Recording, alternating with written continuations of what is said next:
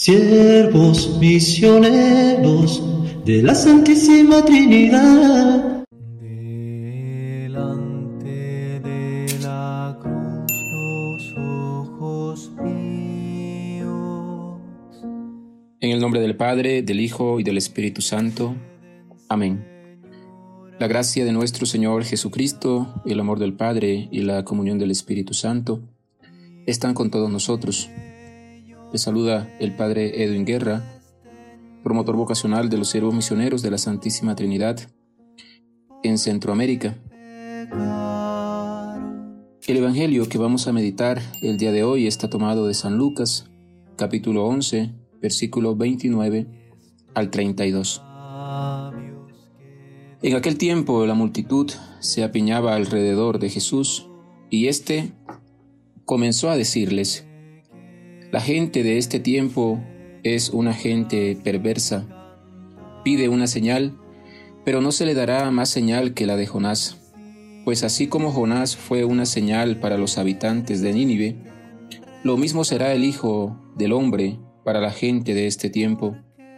Cuando sean juzgados los hombres de este tiempo, la reina del sur se levantará el día del juicio para condenarlos porque ella vino desde los últimos rincones de la tierra para escuchar la sabiduría de Salomón. Y aquí hay uno que es más que Salomón. Cuando sea juzgada la gente de este tiempo, los hombres de Nínive se levantarán el día del juicio para condenarla, porque ellos se convirtieron con la predicación de Jonás.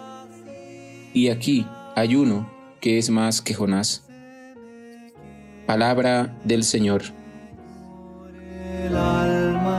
En el texto que nos presenta la liturgia el día de hoy, lo vamos a reflexionar en, en, seis puntitos que yo creo son importantes tener en cuenta para nuestra reflexión. Primero, es significativo la imagen que nos presenta el Evangelio de hoy. Eh, una multitud que se apiña alrededor de Jesús.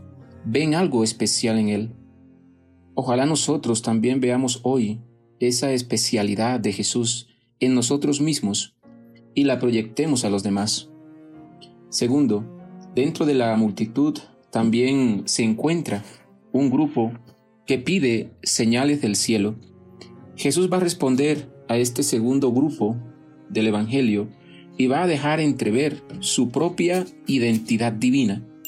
Aquí hay uno que es más que Jonás.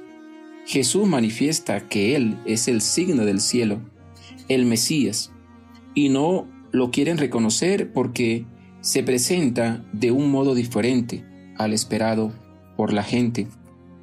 Tercero, la palabra de Jesús es para esta generación una llamada viva a la conversión, así como lo fue Jonás para los ninivitas.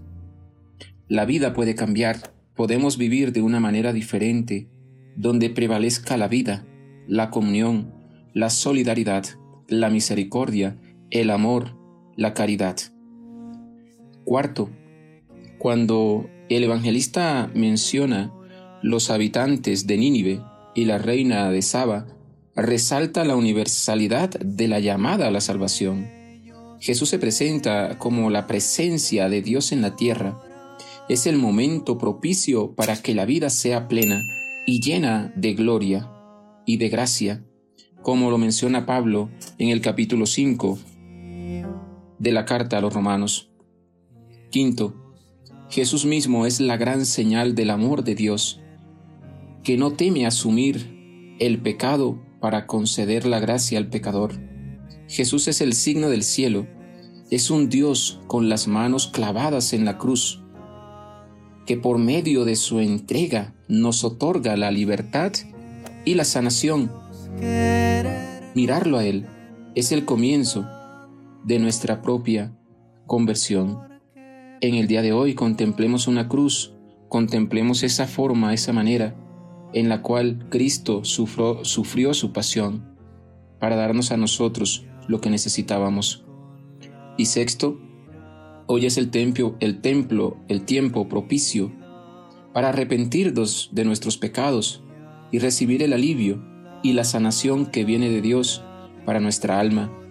Apresurémonos en este tiempo cuaresmal a obtener fuerza para nuestra alma. Fijémonos que el arrepentimiento, fijémonos cómo en la misma Sagrada Escritura la pecadora encontró la salvación y Pedro anuló su traición. David canceló su falta y obtuvo un corazón puro. Los ninivitas encontraron la curación. Levantémonos también nosotros y mostremos nuestras heridas a aquel que tiene poder y gloria. Dejémonos curar por Él. Él acoge nuestra conversión más allá de nuestros delitos. Que la gracia de Dios nos bendiga, que la gracia de Dios nos acompañe, en el nombre del Padre, del Hijo y del Espíritu Santo. Amén. Feliz miércoles para todos.